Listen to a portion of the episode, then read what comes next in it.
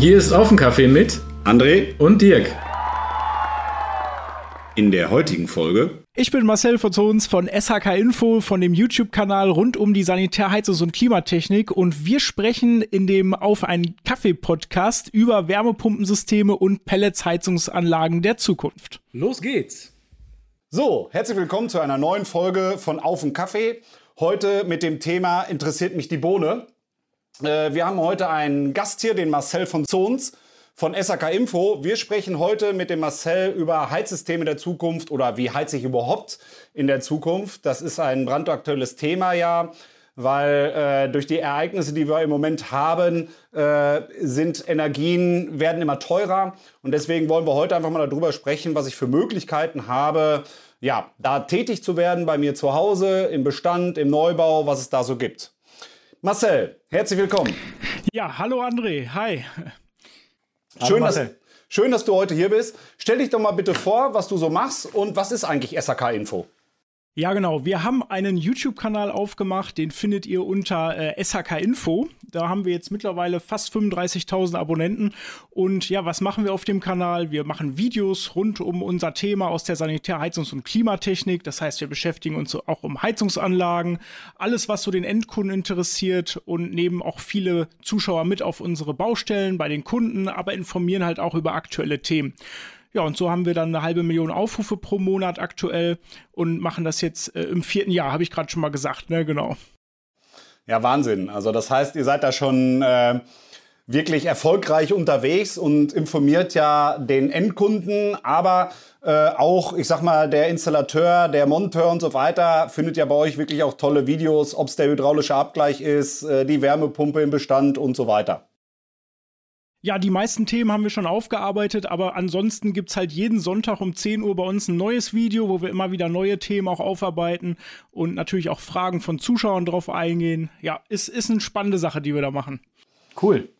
Dann hätte ich mal meine erste Frage. Wie bist du denn eigentlich zu SAK Info gekommen? Äh, angefangen hat das Ganze, ich wollte über unseren Beruf natürlich informieren, also über unsere Inhalte. Und das hat angefangen mit dem Video über eine Hocheffizienzpumpe. Da habe ich mein Handy einfach mal aus der Tasche genommen und da so reingesprochen. Das war noch mit schlechtem Licht, schlechte Auflösung und schlechter Ton, aber ich habe das bei YouTube hochgeladen. Und zu der Zeit habe ich sofort schon gedacht, das muss SHK Info heißen, weil äh, der Betrieb, aus dem ich komme, also mein Vater hat ja selber eine Firma seit 30 Jahren, ist aber ein kleiner Familienbetrieb mit fünf Mann. Da habe ich gesagt, diese ganzen Videos zu erstellen, das wäre für so einen kleinen Betrieb viel zu viel Aufwand. Und außerdem können ja auch andere Heizungsinstallateure und andere Kunden von meinen Inhalten profitieren. Deswegen habe ich das gleich sofort neutral als SHK Info verpackt. Und so können alle in Deutschland ja von den Videos ja profitieren. Endkunden wie aber auch Fachleute. So ist SHK Info entstanden. Sehr cool. Also klasse. Ich, also, verfolge euch natürlich auch und muss sagen, da sind wirklich äh, immer interessante Inhalte und ich glaube, jeder kann da irgendwo immer was von mitnehmen. Ähm, und das macht es echt spannend.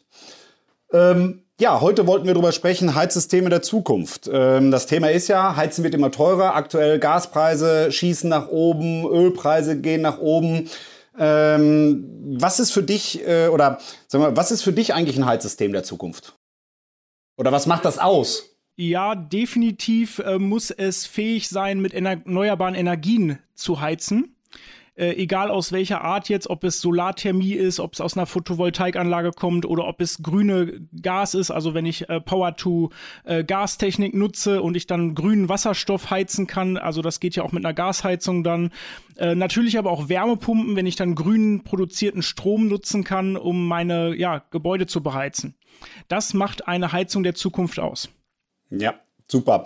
Also sehe ich genauso, äh, dass es äh, die Zukunft ist, entweder selber die Energie herzustellen, zum Beispiel mit einer Photovoltaikanlage oder einer Solaranlage oder zumindest die Energie, die ich nutze, dass die eigentlich zu, ja, am besten zu 100 Prozent grün ist. Das ist natürlich immer ganz schwierig, aber es gibt heute Möglichkeiten, das ja absolut, äh, ja, auch, auch zu machen. Und, ähm, für mich oder für uns sind einfach so die, ich sag mal, die zwei wichtigsten Themen, würde ich würde ich meiner, von meiner Seite her sagen, ist da absolut einmal die Wärmepumpe ähm, und, und die Pelletheizung, ähm, weil das so für mich die CO2-neutralsten Heizungen eigentlich sind. Siehst du das genauso? Ja, also die Wärmepumpe wird in den größten Bereichen äh, ja, die zukünftige Wärmeversorgung übernehmen. Äh, Pellets wird auf jeden Fall auch eine Rolle einnehmen im Bereich ja, Biomasse-Technik einfach. Äh, wird, es wird in Zukunft auch noch einen kleinen Energiemix, sag ich mal, geben. Es wird auch noch zukünftig gasbetriebene Heizung geben, allerdings halt mit grünem Gas. Es gibt etwas, was man aus Tiefengeothermie nutzt. Es wird ähm, Wärme geben, ja, die man dann aus der Fo äh, Photovoltaikanlage zu Wärme dann macht über eine Wärmepumpe. Das wird eigentlich, ich würde fast sagen, zu 70 Prozent die die, Wärmeversorgung in Deutschland in Zukunft ausmachen. Das sind eigentlich auch so die Prognosen, wo es hingeht. Wichtig ist, dass wir in Zukunft wegkommen von den fossilen Energieträgern. Das ist eigentlich das Allerwichtigste. So, Pellets sind natürlich auch Regionalprodukte, äh, also aus heimischer Holzproduktion. Ähm, das ist natürlich auch nochmal was. Es muss eben nicht aus, ja, ganz aktuell, hast du es ja schon angesprochen, aus Russland importiert werden. Ähm, man kann es also regional oder aus den nächsten Ländern in Europa zumindest beziehen. Äh, das sind natürlich so wichtige Kriterien bei der zukünftigen Wärmeversorgung. Ja, also auf jeden Fall.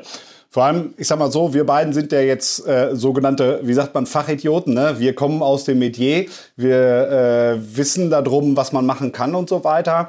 Unser Hörer äh, natürlich ist eher derjenige, der äh, in seinem Bestandsimmobilie ist und hat vielleicht eine 20 Jahre alte Heizung, so wie der Dirk ja auch äh, neben mir, der eine, eine Gasbrennwertheizung zu Hause hat.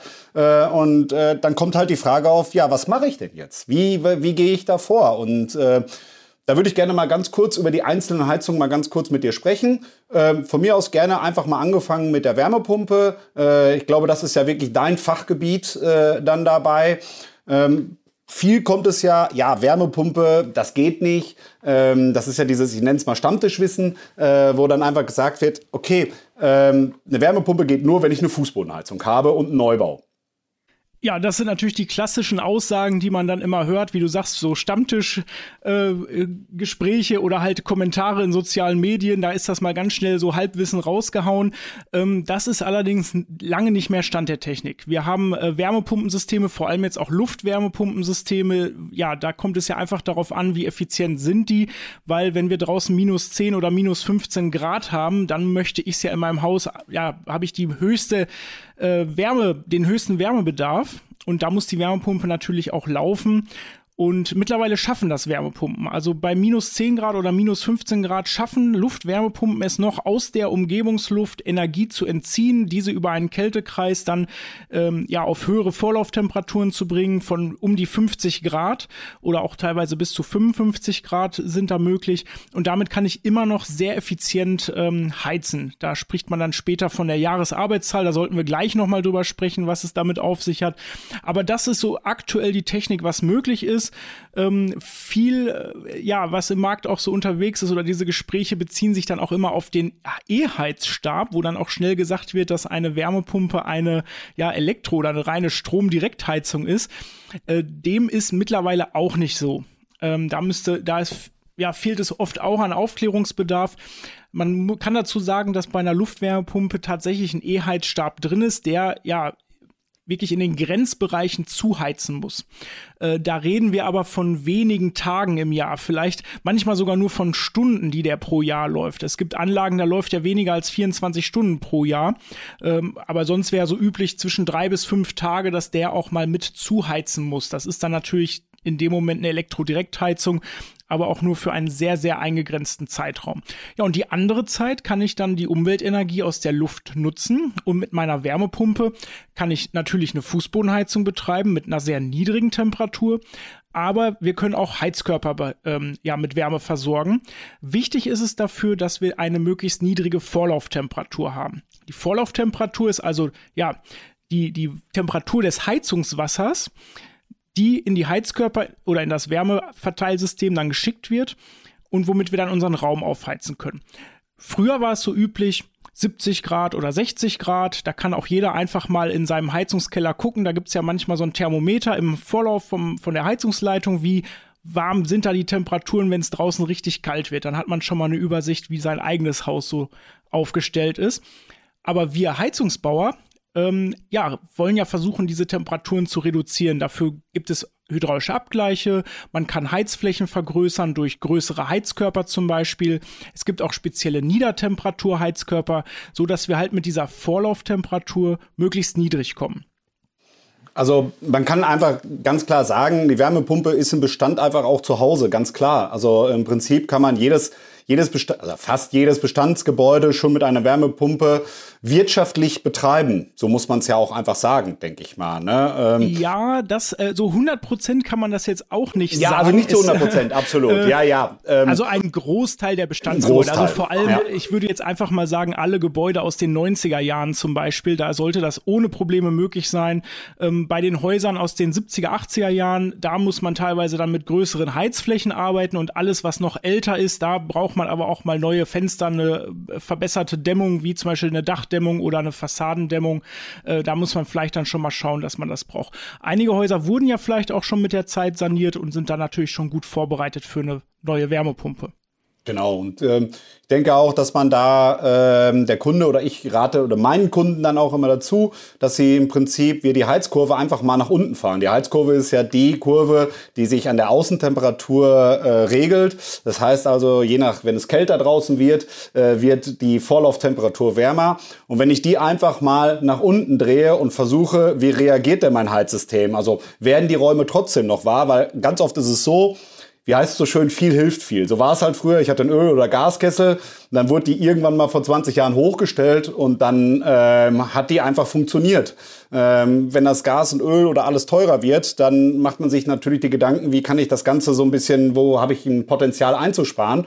Und äh, ich versuche da einfach wirklich dem Kunden einfach zu sagen, okay, dreh doch mal diese Kurve nach unten und schau mal, was passiert, ob sich jemand beschwert. Ich, das ist ja so die einfachste Art zu schauen, welche Heizkörper sind wirklich zu klein. Dann auch. Ja, das ist dann natürlich die schnellste und einfachste Methode, die auch jeder für sich selber mal ausprobieren kann, um da eine Orientierung zu bekommen.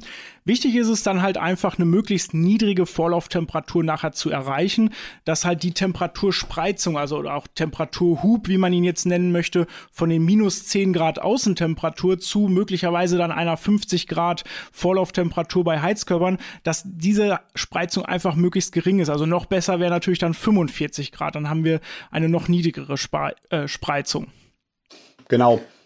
Das sind jetzt ja alles, äh, ich sag mal, Ansätze, die aus meiner Sicht, ähm, ich sag mal, das Heizsystem im Kern betreffen. Die Frage wäre, die mir natürlich jetzt so ein bisschen auf der Seele brennt, äh, weil ich dann so der Technik-Nerd bin, der, ich sag mal, seit zwei Jahren, glaube ich, äh, die Heizung versucht smart zu machen. Was kommt da als nächstes? Also ich sage, wenn das jetzt ähm, da Temperaturabgleich stattfindet, etc. pp wie kann ich die Fußbodenheizung als Beispiel im Vorlauf so äh, bauen, äh, sage ich jetzt mal, dass äh, so nach dem Motto, die nimmt sich den Wetterbericht von nächster Woche und weiß, äh, morgen drehst du schon mal auf, damit zum Frühstück die Temperatur passend ist. Also was äh, kommt da?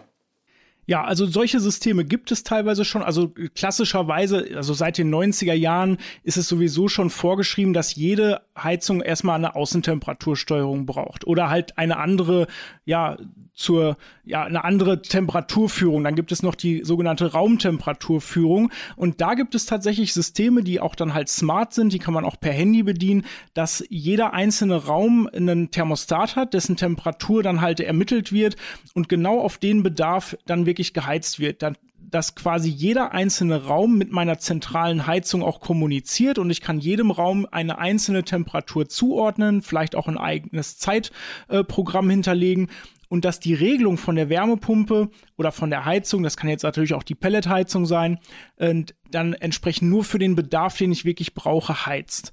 Äh, das war früher nicht so. Das heißt, die Einzelraumregelung hatte sonst nie eine Verbindung mit der eigentlichen Heizung.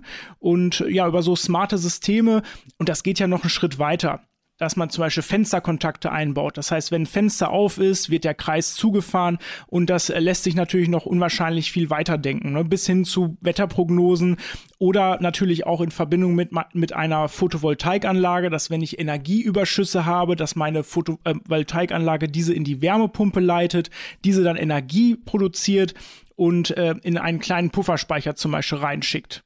Das sind dann auch derartige Lösungen. Andere Lösungen wären dann direkt ein Batteriespeicher, womit ich Strom direkt speichern kann. Das andere wäre dann über die Wärmepumpe ein Wärmespeicher. Genau, also das ist ja, ich glaube, das ist auch das, was so ähm, ja in der Verbindung mit einer Wärmepumpe äh, eigentlich ja das Geniale ist, dieses Smarte, die die Photovoltaik äh, mit einzubinden in das System, also äh, in das, das ähm, Smart Grid, sage ich jetzt mal, also dass ich im Prinzip die Kommunikation der Geräte untereinander habe und somit dann wirklich sagen kann, auch okay, wir haben jetzt eine Überproduktion und äh, jetzt fahre ich die Raumtemperatur um ein Grad höher als sonst, um halt für dann, wenn die Sonne nicht mehr da ist, den Grad oder die zwei Grad mehr Energie im Haus zu haben, um nicht nachheizen zu müssen, wenn keine Sonne da ist. Ich glaube, das ist, das kann man so sagen, das passt ganz gut zusammen, dieses Spiel Photovoltaik, Smart Home und Wärmepumpe. Ja, und was noch spannender wird, das ist jetzt für die Zuhörer auch sehr spannend, was absolute Zukunft ist, dass die ganzen Wärmepumpensysteme, die in Zukunft ja, also bis 2030 sollen ja sechs Millionen Wärmepumpen noch eingebaut werden. So hat es ja Robert Habeck jetzt verkündet im Januar ähm, dass diese ganzen Wärmepumpen auch netzdienlich betrieben werden sollen. Also der, Stro der Stromnetzbetreiber kann dann die Wärmepumpen zu- oder wegschalten. Das nennt sich dann Smart äh, Grid äh, Steuerung. Eine, Smart Ready, also, ne? War nicht, also SG Ready heißt das. SG das Ready, genau. SG genau. Ready, das ist dann ja. die Smart Grid Schnittstelle und äh, dann wäre sie Smart Grid Ready sozusagen. Äh, die ganzen Wärmepumpen im Markt haben diese SG Ready Schnittstelle schon seit ach, zehn Jahren bestimmt schon. Das ist schon eigentlich bei den deutschen Herstellern Standard geworden, obwohl es noch nicht unbedingt zwingend gefordert ist. Aber das bietet das Potenzial, dass zukünftige, äh, die, oder dass in der Zukunft die Wärmepumpen vom Netzbetreiber, vom Stromnetzbetreiber netzdienlich betrieben werden können. Also er kann sie dann zu oder auch äh, ja wegschalten. Je nachdem, wenn also viel Sonne oder Windenergie zur Verfügung steht, dann sollen mal alle Wärmepumpen laufen und Wärme produzieren und in möglichen Wärmespeichern dann zwischenspeichern. Und so kann sie dann zu ja, Zeiten, wo nicht so viel äh, Strom im Netz zur Verfügung steht, können dann Wärmepumpen abgeschaltet werden für einige Stunden. Ohne dass natürlich das Haus dabei kalt wird. Also auf Komfort müssen wir nicht verzichten. Wenn mal so für eine Stunde so eine Wärme Wärmepumpe aus ist, ähm, ja, kühlt das Haus auch nicht direkt aus. Ich sag mal, dieses, äh, das in den meisten Fällen ist das ja auch schon mit eingerechnet. Also ich sag mal, bei Neubauten war es dann immer die EVU-Sperre, die man hatte, wo dann, das war ja meistens zeitlich immer an einem gleichen Zeitpunkt am Tag von 11 bis 13 Uhr in den Spitzenzeiten der Industrie, wo der Strom gebraucht wird, wurden dann die Wärmepumpen im Prinzip zeitlich weggeschaltet und das hat man aber alles in der Energieberechnung vorher mit eingerechnet. Also das ist kein Komfort, äh, äh, Komfortverlust. Also das, äh, ich habe noch nie jemand gehört, der sich da beschwert hat, dass das irgendwie nicht, also dass das nicht funktioniert hat. Äh, das, wenn das gescheit vorher berechnet wurde. Ja, also das ist richtig. Der Netzbetreiber sieht ja jetzt schon eine Energieversorgungssperre äh, vor. So von teilweise gibt es Anlagen, die bis zu drei Stunden am Tag weggeschaltet werden. Ähm, das ist tatsächlich, wie du gerade sagtest, so in der Zeit um die Mittagszeit. Um, dann sind die ab 11 Uhr aus und gehen erst um 14 Uhr wieder an. Die Systeme, die wir Installateure dann im, entsprechend einbauen, müssen darauf natürlich ausgelegt sein, dass die diese Abschaltzeiten nachher auch überbrücken können, dass also eine ausreichende Reserveleistung zur Verfügung steht, um das Haus wieder aufzuheizen.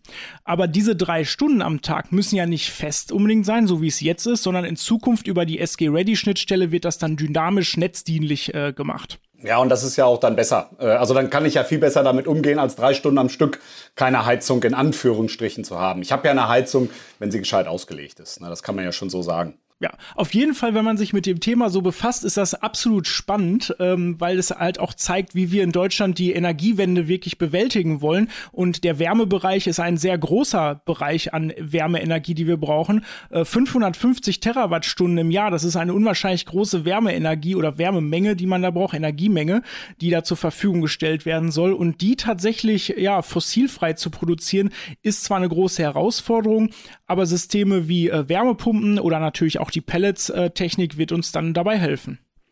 Ja, also das äh, ist auf jeden Fall also wirklich ein absolutes System der Zukunft, äh, muss ich ganz klar äh, so sagen, weil viele sagen ja auch, ja, dann verheizt du in Anführungsstrichen ja Strom, ne? Und, und Strom ist in der Herstellung ja dreckig. Und wenn man wenn es ja wirklich mal klar sieht, ist das ja absolut nicht so. Also ich habe ja irgendwo 75 Prozent der Energie hole ich ja aus der Umwelt äh, im Prinzip und die restlichen 25 Prozent sind ja irgendwo meine Energie, die ich ja als Strom habe. Und davon sind ja in Deutschland, ich weiß nicht, du weißt es vielleicht besser, wie viel Prozent davon grüne Energie sind. 60, 70 Prozent sind wir da irgendwo schon. Ja, wir die teilweise schaffen. sogar ein bisschen drunter. Ne? Zu Spitzenzeiten sicherlich, da schaffen wir das alles, aber äh, im Jahresdurchschnitt sind wir noch ein bisschen drunter. Ne? Ja. Genau. Äh, aber der Weg geht in die richtige Richtung. Also es wird ja immer mehr grüner Strom. Genau. Was vielleicht aber auch da nochmal die Frage wäre halt, ähm, wenn aber die Effektivität ja höher ist, spielt ja, ich sag mal, das ja immer eine geringere Rolle. Also das heißt, ich sag mal, in dem Moment, wo ich ja Strom verbrauche, ist es zwar richtig, aber äh, ich sag mal, wenn ich jetzt so einen Nachtspeicherofen oder keine Ahnung was habe,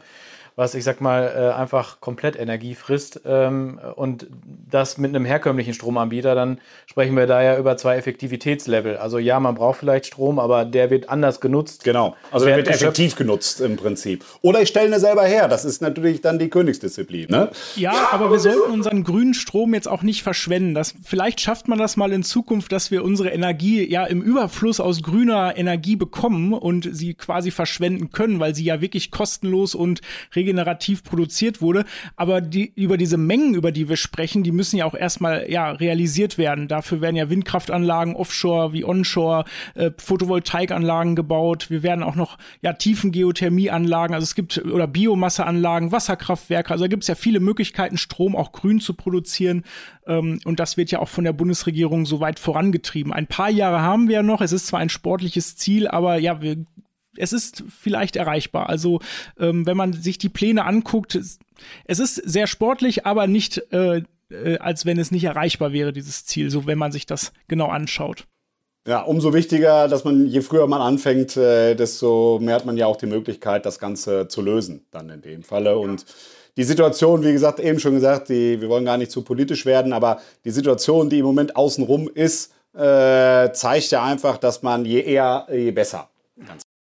Ja, also grundsätzlich besteht ja die Energiewende aus drei verschiedenen Teilbereichen. Zum einen muss man ja, ja den bestehenden Gebäudebestand effizienter machen. Man muss äh, zusehen, dass man weniger Energie verbraucht. Auch die ähm, ja, Verbraucher ähm, das Konsumverhalten sollte sich verändern, also zum Beispiel Flugreisen oder man sollte jetzt auch nicht für jede Kleinigkeit das Auto nehmen. Also das persönliche Verbrauchsverhalten sollte sich ändern und man muss effizienter werden. Die Nutzung von den effizientesten Technologien ist dann natürlich ein weiterer Bestandteil, dass man halt moderne, effiziente Wärmepumpensysteme nutzt oder ja, moderne Elektrofahrzeuge. Das wäre dann die Sektorenkopplung. Man möchte ja alles elektrisch machen, weil man halt elektrischen Strom als Universalenergie grün produzieren kann. Und ähm, daher soll ja auch der Straßenverkehr damit laufen, weil das eben fossilfrei dann ist, im Gegensatz zum Benzin oder Diesel. Genau. Ja, ich finde es wahnsinnig spannend, äh, immer auch, wenn ich in diesem Berufsfeld ja auch bin, äh, äh, da drin zu arbeiten. Es macht unheimlich Spaß, sich immer da weiterzuentwickeln und wirklich, wir haben tolle Produkte oder immer mehr tolle Produkte, wo wir das mit umsetzen können. Ähm, ich würde gerne mal äh, das Thema Wärmepumpe einmal abschließen. Ich würde gerne schauen ähm, auf Pellets. Ähm, grundsätzlich, äh, bei Pellets gibt es ja auch viel Stammtischwissen, äh, genauso wie bei der Wärmepumpe. Oder bei der Wärmepumpe ist es dann, dass ich da nur mit Fußbodenheizung mache. Bei der Pellet ist ja, ja, was ist denn, wenn wir kein Holz mehr haben? Ähm, und sowas sind ja dann oftmals diese, naja, ich will es mal Phrasen nennen, wie auch immer. Grundsätzlich kann man ja sagen, dass der Pellet erstmal äh, ja, ein nachwachsender und klimaneut oder freundlicher Energieträger ist. Das würde ich sagen, das kann man ja ganz klar erstmal festsetzen dabei.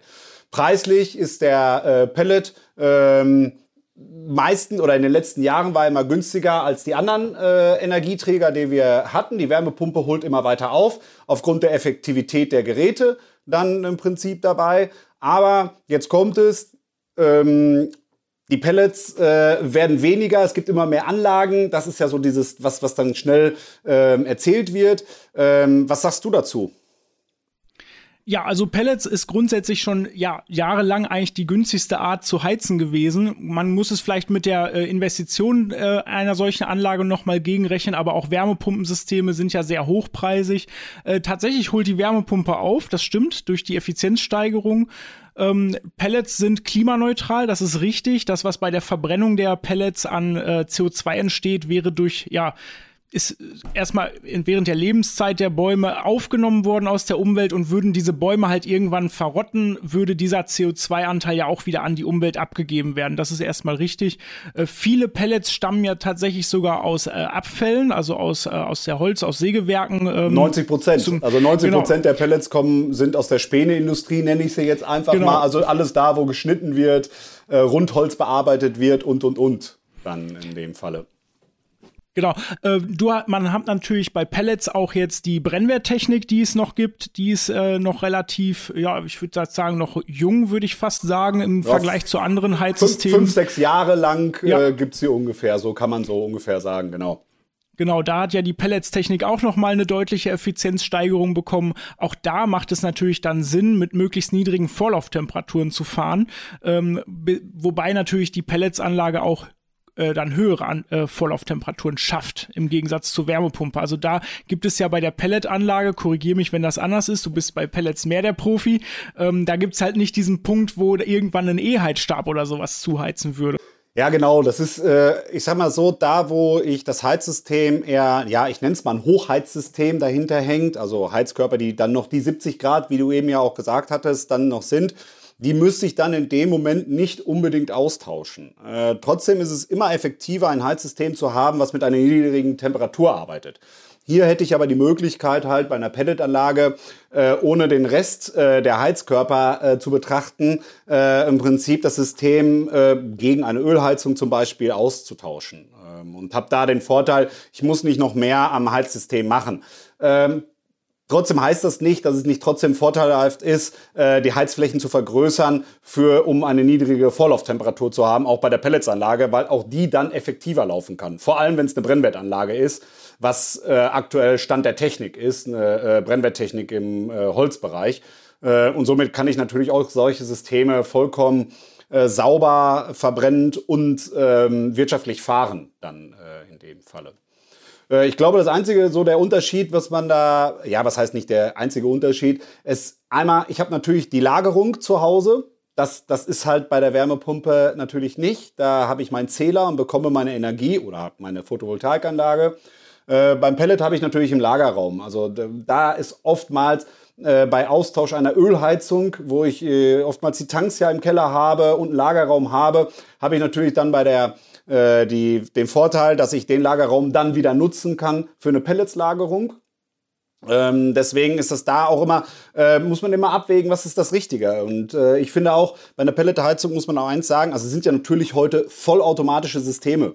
Die machen ja alles alleine. Also viele kennen vielleicht noch die Holzheizung von früher, wo ich äh, äh, einmal die Woche irgendwo unten sauber machen muss im Gerät und so weiter. Das ist ja auch äh, überhaupt nicht mehr Stand der Technik. Also wir reden darüber, dass beim normalen Einfamilienhaus ähm, der Aschebehälter vielleicht, vielleicht dreimal im Jahr geleert wird. Also äh, mehr ist es dann im Endeffekt auch nicht mehr.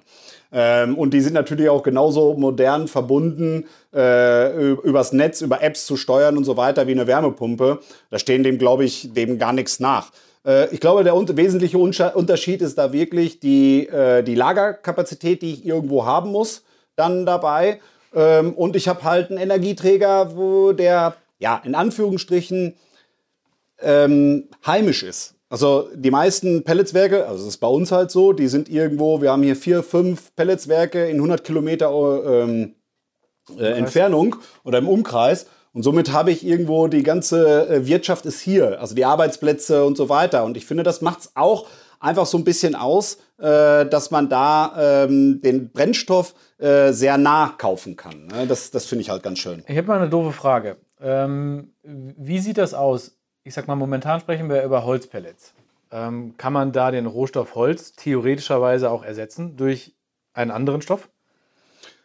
Grundsätzlich wahrscheinlich ja. Ähm, da gibt es wahrscheinlich auch schon Versuche, dass man da vielleicht mit was anderes. Was stellst du dir vor? Was meinst du? Also, ich weiß nicht. Nutzhanf, äh, im Prinzip, Ahnung, Im äh, Prinzip müsste man ja nur eins haben. Also der am besten, also ein, ein Pellet ist ja genormt. Äh, der sollte auch immer gleich bleiben. Äh, weil sonst die Geräte, die sind natürlich alle so eingestellt, dass die mit dieser genormten Pellets, also in Länge und Durchmesser, halt klarkommen und der Heizwert ist halt mhm. immer gleich. Das ist halt wichtig, weil ich habe ja einen, einen Kessel, der eine gewisse Leistung hat und dem gebe ich eine bestimmte Menge Brennstoff, damit er die Leistung erreicht. Mhm. Wenn jetzt zwischendurch da Pellets drin wären, die einen anderen ähm, Heizwert hätten, äh, würde ja immer diese Leistung schwanken. Also ich hätte keine saubere Leistung, also keine, keine gleichbleibende Leistung, wie bei einer Wärmepumpe oder so, wo ich einfach äh, mit dem Strom äh, die Leistung 6 kW herstelle, äh, muss ich ja da beim Pellet also darauf achten, dass der Heizwert gleich bleibt. Da, dafür haben wir die e, äh, EN Plus Norm. Alles gut. Meine Frage bezog sich aber auch jetzt eher darauf, wenn, wir waren ja eben bei dem Thema Stammtisch und äh, Pellets und was passiert, wenn das Holz weg ist, äh, sage ich jetzt mal, dass ähm, gibt es Alternativstoffe, äh, ähm, mal unabhängig dessen, dass das Holz wahrscheinlich nie weg sein wird. Ich meine, solange wir äh, als Sauerländer noch äh, in den Wald gehen können, mache ich mir da nicht so die großen Sorgen. Ähm, das war so die, ja, der Hintergrund also, der Frage. Also ich glaube, wenn das Holz weg wäre, haben wir erstmal ein ganz anderes Problem. Dann, dann haben wir auch keine Tische und Stühle mehr äh, oder können keinen Dachstuhl mehr bauen, äh, weil ja wirklich der Brennstoff äh, Pellet ist ja ein reines Abfallprodukt, äh, was im Prinzip übrig bleibt. Und wir haben äh, seit Jahren eine Überproduktion. Also wir kaufen eigentlich nicht großartig was ein, sondern wir haben eigentlich immer mehr produziert, als wirklich gebraucht wird. Und die Prognose für 2022, obwohl sehr viel Pellets ja oder mehr Pellets verbrannt werden irgendwo, sieht halt so aus, dass äh, wir immer noch mehr produzieren, als wir brauchen. Ohne Probleme. Also Pellets. Pellets mhm. in dem Falle. Mhm. Was es als Alternativen gibt, bin ich ganz ehrlich, ich weiß es nicht. Marcel, weißt du da irgendwie vielleicht was oder hast du da mal was mitbekommen? Also direkt für Pellets natürlich jetzt nicht. Da kenne ich keine Alternativen, die ich dann in einem klassischen Pelletkessel äh, verbrennen kann. Habe ich auch noch nichts von gehört. Möglicherweise gibt es da demnächst mal äh, Ersatzstoffe, die man dann in solche Presslinge äh, quasi einbringt, in diese Größe bringt. Ansonsten gibt es natürlich Scheitholz oder auch ähm, Hackschnitzelkessel. Das gibt es natürlich auch noch, die zumindest mit Holz heizen. Ähm, das ist jetzt bei uns auch weiter verbreitet. Also es, du sagtest ja gerade schon unten im Sauerland, ihr habt, ähm, also ich sage jetzt unten, weil ich bin äh, geografisch gesehen über euch, aus, aus Ostwestfalen-Lippe komme ich ja. Ähm, es hat tatsächlich auch was mit der Region zu tun. Also Pellets sind bei euch sehr, sehr verbreitet ähm, und unten im Süden von Deutschland auch, Baden-Württemberg, ähm, Bayern, da sind Pelletanlagen viel verbreiteter. Bei uns zum Beispiel, jetzt etwas nördlicher von euch, zwar nur eine Stunde, aber trotzdem tut sich da einiges. Bei uns sind Pelletanlagen zwar, gibt es die auch, aber ist eigentlich, ja, steht nicht im Vordergrund. Und bei euch sind es doch deutlich mehr. Und es gibt noch einen zweiten Faktor äh, zum Thema Pellets, aber auch bei Wärmepumpen. Du sagtest gerade zum Beispiel die Lagerung, sie nimmt viel Platz weg. Auch äh, Wärmepumpen nehmen natürlich einen gewissen Platz weg. Gerade Luftwärmepumpen mit der Außeneinheit, da braucht man auch ein entsprechendes Grundstück mit Abständen zu Nachbargrundstücken etc.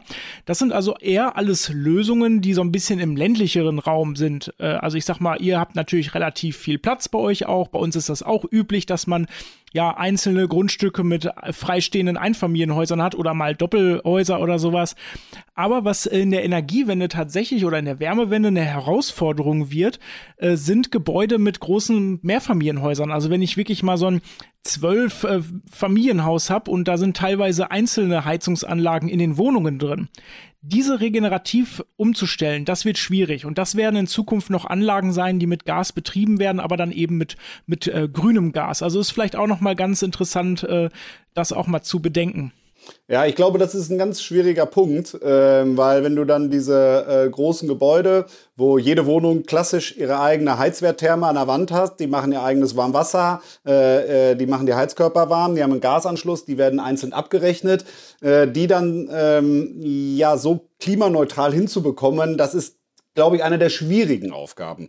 Da haben wir es hier im Ein- und Zweifamilienhaus oder vielleicht auch ein Drei- oder Vierfamilienhaus ist doch relativ einfacher, weil wir meistens schon eine zentrale Heizung im Keller haben und äh, dort von dort aus dann eigentlich äh, aus ja solche Systeme besser bauen können. Das ist dann halt so in so einem Bestandshochhaus, sage ich jetzt einfach mal, dann doch wirklich eine Aufgabe, das energetisch zu sanieren. Dann in dem Falle. Ähm, also man kann eigentlich sagen, so richtig also wenn jetzt ein Kunde oder dich fragt, was ist denn das richtige Heizsystem? Hast du darauf sofort eine Antwort oder wie sieht das aus? Tja, das ist eine gute Frage. Also äh, sofort die Antwort habe ich nicht, aber meistens ähm, beantwortet sich das schon, wenn man ja so ein bisschen die Investitionskosten auch mit reinnimmt und vor allem auch Fördergelder mit berücksichtigt. Ja, und natürlich die individuellen Möglichkeiten vor Ort. So, wenn man das alles noch mit einbezieht, ähm, dann ja erschließt sich meistens auch, welches System es ist. Also wenn ich jetzt zum Beispiel eine Anlage habe, wo der Kunde vielleicht schon eine Photovoltaikanlage hat und eigenen Strom produziert, dann bin ich natürlich auch ja sehr nah an einer Wärmepumpe dran ähm, wenn du gerade sagtest, jemand hat schon eine, jetzt eine Ölheizung, hat den Öltank da drin und hätte Platz für eine Pelletanlage, das sind natürlich ganz andere Gegebenheiten. Also es ist tatsächlich sehr individuell und man, also ein guter Handwerker rechnet das auch mal aus, rechnet die Investitionskosten, rechnet auch mal Wartungskosten durch, rechnet die Energiepreise durch und ähm, dass das halt finanziell auch eine interessante Sache wird. Vor allem auch die Fördergelder werden dann auch mit durchgerechnet. Äh, viele Handwerker ähm, ja, beantragen dann natürlich auch die Fördergelder Fördergelder. Da gibt es ja vom BAFA umfangreiches ja, Fördermaßnahmen, wo es dann teilweise bis zu 50 Prozent äh, Förderung für ein neues Heizsystem gibt.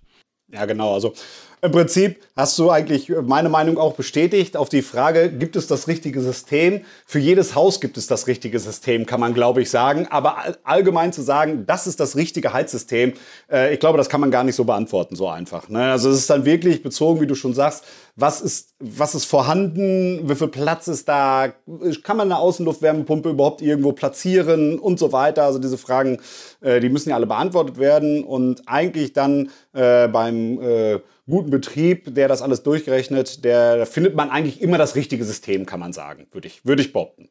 Und wobei das ja auch immer, ähm, was noch dazu kommt, ist ja, ähm, der, was der Kunde sich eigentlich vorstellt. Das, das beste System ist ja das, was er haben möchte. Also wenn der sagt, ich, äh, eine Wärmepumpe wäre perfekt, wenn ich ihm sage, Wärmepumpe äh, wäre perfekt, aber er sagt, möchte ich gar nicht, wollte eine Pelletsanlage haben, ja, dann ist halt die Pelletsanlage das Perfekte. Ne? Das muss man ja auch immer noch im Hinterkopf haben, was derjenige äh, da in Zukunft sieht und wie er das Ganze äh, ja betreiben möchte dann auch. Da hat ja auch jeder seine andere Ansicht dann dabei.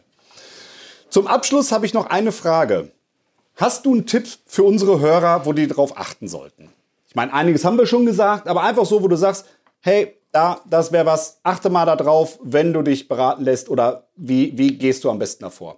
Also das Allerwichtigste, wenn ich eine neue Heizung kaufe oder was ich jedem mitgeben kann, sucht euch einen guten Handwerker aus. Das ist eigentlich das A und O. Es ist eigentlich auch egal, welchen Hersteller an Heizungsanlagen äh, ihr auswählt. Es gibt ja die großen, es gibt Fissmann, es gibt Weiland, es gibt Weishaupt, es gibt so viele verschiedene Heizungshersteller ähm, das spielt eigentlich fast keine Rolle, welchen, welche Farbe jetzt die Marke des Heizungs Heizgerätes hat.